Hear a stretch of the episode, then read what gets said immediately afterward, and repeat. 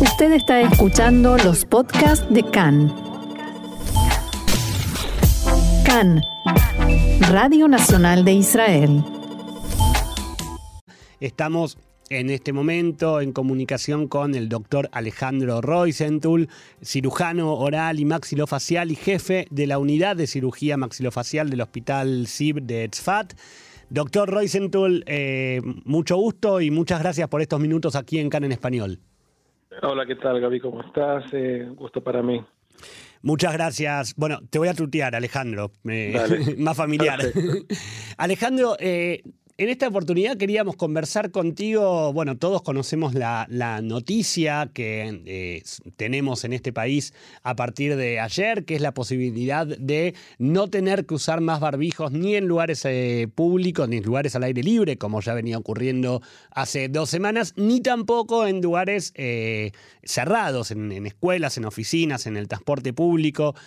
Y esto de alguna manera genera como, como cierta alegría, mucha alegría en la gente, pero también en algunas personas como algún tipo de, de, miedo, ¿no? Con, con la posibilidad o el temor de volver a contagiarse. Bueno, no te olvides que, todos estamos en una especie de post-trauma. Eh, hace un año y medio que venimos eh, con, con, con la pandemia, con toda la el tema de, la, de, los tapabocas y de la distancia social. Eh, y esto de repente es como que sacarnos la, el tapabocas y los barbijos es como estar desnudo, es salir a la calle sin, camiseta. Claro. Y, y, eso es lo que nos pasa, a mí me pasa, por ejemplo, en el hospital, eh, de repente salgo sin, sin el barbijo y, y, es como que, ¿qué pasó? O sea, donde de repente ves caras de la gente que hace mucho que no vemos las caras de la gente. y, bueno, eso, eso produce miedo, pero ese miedo es normal. Eh, pero por supuesto que eh, hay que tener en cuenta, Gaby, que el virus todavía está, está dando vueltas por el mundo y que acá en, Israel el virus eh, se, haya, se, haya, controlado y muy bien controlado por el tema de las vacunas y por la, el comportamiento de la gente hay que tener en cuenta de que todavía gente viaja al exterior y vuelve y aunque eh, vimos esta semana, por ejemplo, en el sur que eh, una persona volvió del exterior y tenía que estar en cuarentena eh, dos semanas y no estuvo en cuarentena, violó la cuarentena y infectó todo un colegio, todo un grado, un colegio, un jardín de infantes, no me acuerdo cuál Exacto. y eso fue por una negligencia esta persona, o sea, la gente, eh, evidentemente todo, todo, el grado salió de cuarentena.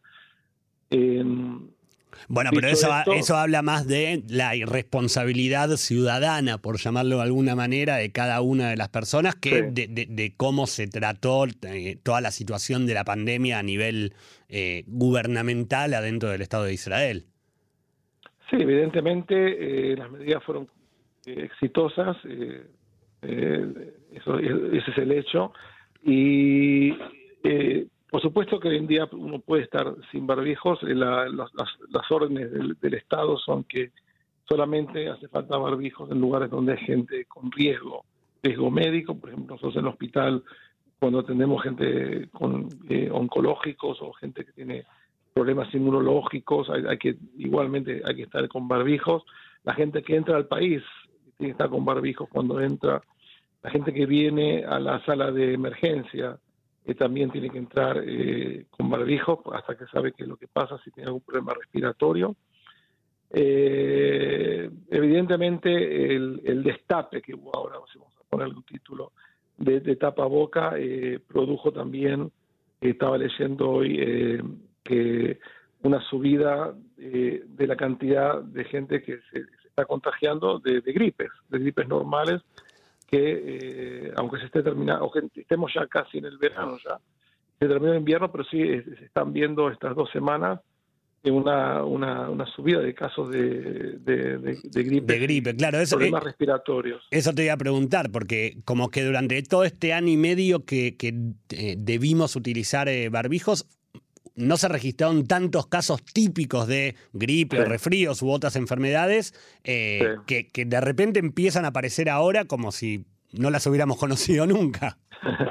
Sí, evidentemente eso, ese es el conjunto de lo que es también no solamente tapabocas, sino también la distancia social. De repente nos juntamos más, estamos en, restaurantes, estamos más, más cerca, estamos en casas de gente, estamos en reuniones, estamos en cines, o sea, todo eso produce otra vez el contagio de eh, lo que eran las gripes normales y los y, y, los contagios normales de, que teníamos todos los años. Eh, y eso evidentemente con el, con el barbijo, el tapabocas, no, hubo una, una baja muy, muy importante. Claro. Eh, si volvemos a hablar del coronavirus, por supuesto que no hay que temer de no usar tapabocas, pero el hecho de que, eso ya lo decía también en medio de la pandemia, ¿no? que, que para mí el, el post pandemia va a ser eh, también el uso del tapabocas. ¿Vos te acordás cuando veíamos gente de, China o ahí estaban los subtes con barbijo? Decíamos, qué loco, están con barbijo, están, están, están, resfriados, van con barbijo, no, no, da vergüenza. Bueno, eso, eso, eso para mí se va a seguir aplicando acá por siempre, o sea, en todo el mundo, de la gente que eh, evidentemente eh, esté, esté con gripe o esté eh, resfriada, va a tener que usar barbijo y la va a usar, porque no tomó conciencia de lo que es el contagio por, por las por las eh, como se dice, los aerosoles. Bueno, y, eso uno ya lo tiene, lo tiene muy, muy concientizado de que eso sí eh, contagia. Bueno, justamente eh, a mí me pasó tanto ayer como hoy de venir en, en el tren hasta, hasta la radio y sobre todo ayer fue como muy impactante. de golpe veías a todo el mundo sin barbijo y entonces era como la gente festejando que no esperó ni un solo segundo y apenas se lo pudo sacar, se lo sacó. Pero de golpe empezabas a ver en los diferentes vagones o en el andén alguna que otra persona con barbijo y por un lado daba la sensación de pensar, bueno, por favor, ya te lo puedes sacar, sacátelo. Y por el otro, esto que vos decías, como cierta conciencia social de tal vez estoy resfriado, tal vez me pasa algo y me lo dejo. Yo calculo que, por ejemplo, si tengo un viaje ahora al exterior y Estoy con barbijo en el avión. Yo creo que es un, foco de contagio, no solamente de coronavirus, sino de cualquier eh, otra eh, eh, enfermedades respiratorias que uno puede contagiarse muy, muy fácil. Si ya está en un tren, va a estar lleno. Yo creo que va a ser correcto de repente decir, bueno, el viaje voy andar con barbijo. O sea, eso es una elección de cada uno, pero otra vez, no es obligatorio el uso de barbijo, pues no significa que no lo puedas usar. Exacto. Como protección personal y protección a tu, a tu gente, ¿no? Eh, hay más conciencia de lo que es eh, el, el, contagio de, enfermedades. Yo mismo eh, hace poco, un día me levanté, estaba, un poco resfriado y, avisé al hospital que no voy. en otro momento hubiera ido. Claro. no hubiera ido, digamos, estoy con barbijo, no pasa nada. Dije, no, hoy un día dije, no, ya puedo contagiar a la gente antes de despedirnos, quería volver sobre algo que habías contado, que era justamente el uso del barbijo ahora en los hospitales, porque justamente ayer cuando se conoció la noticia se hablaba de que en los hospitales también se suprimía la, obligatoriedad, pero que tanto desde el ministerio como desde varios hospitales pedían seguirlos usando. Sí, evidentemente, eh, eh, no sé si te acordás, pero antes de la pandemia los, los, médicos y, los cirujanos también eh, atendíamos con barbijos, no todo el tiempo, pero nos ponemos el barbijo, por supuesto, para, para atender, para operar. Eh, los dentistas también y las higienistas para trabajar siempre usamos barbijos, algo que no es nuevo para nosotros. Eh, lo que están pidiendo, si cuando uno atiende a gente con cierto riesgo médico, gente que está con, con, problemas oncológicos, con problemas inmunológicos, gente que, está con diálisis o ese tipo de gente que nos, eh, atendamos a esa gente con, viniendo ya con barbijo. Eh, eso es lo que están pidiendo nada más y en, los lugares privados, por ejemplo, en los despachos de los médicos, para no, no hay pacientes, entonces sí se puede estar sin barbijo, pero eh, hacia la atención del paciente lo que pide en este momento por ahora es sí utilizar el barbijo. Claro, de alguna manera quienes podrían no usarlo son el personal médico en los lugares especialmente habilitados, pero digo, para cualquier persona que tenga que ir a un hospital por alguna razón, se recomienda seguirlo usando. Sí. sí. yo creo que es una medida preventiva, de, cautela, que no cuesta mucho, ya todo el mundo tiene barbijos en, el bolsillo y en las casas, no es algo que tienen que ir a comprar en la farmacia como algo que en el pasado era algo que solamente los médicos tenían. Eh, creo que es importante sí tener esa cautela y hasta que ver que bueno que se pase por, sobre todo que, que la corona pase en el resto del mundo que, que sepamos que la corona no va a entrar por ningún lado el, el, turismo se está abriendo acá en Israel de cierta manera eh, como decíamos antes hay gente que, que, no que no cumple con las reglas en 100% y, y basta una persona que venga y infecte a, toda una clase de un colegio y esos chicos van a las casas y empiece todo esto de vuelta. A pesar de, por supuesto, las vacunas, sabemos que no están toda la gente vacunada. Hay un 60% de la gente que se vacunó, el resto todavía no está vacunada.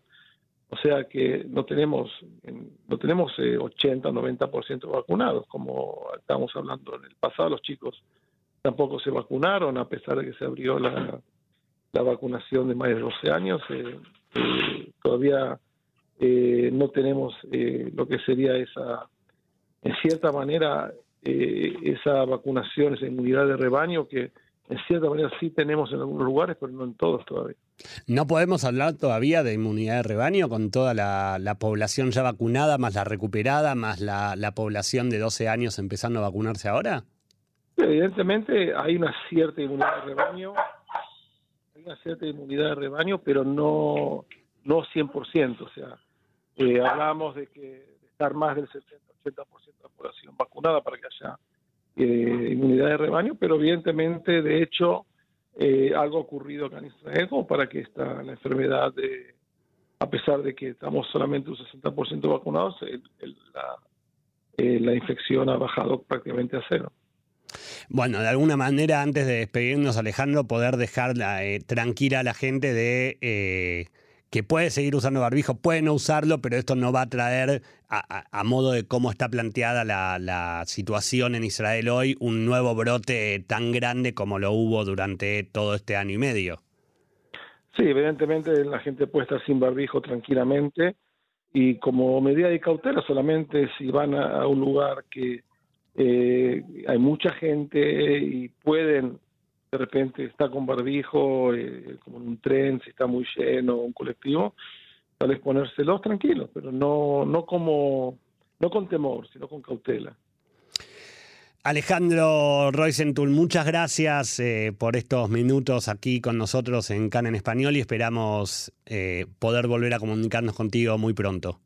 Bueno, Gaby, un abrazo grande y un abrazo para todos. Igualmente, muchas gracias.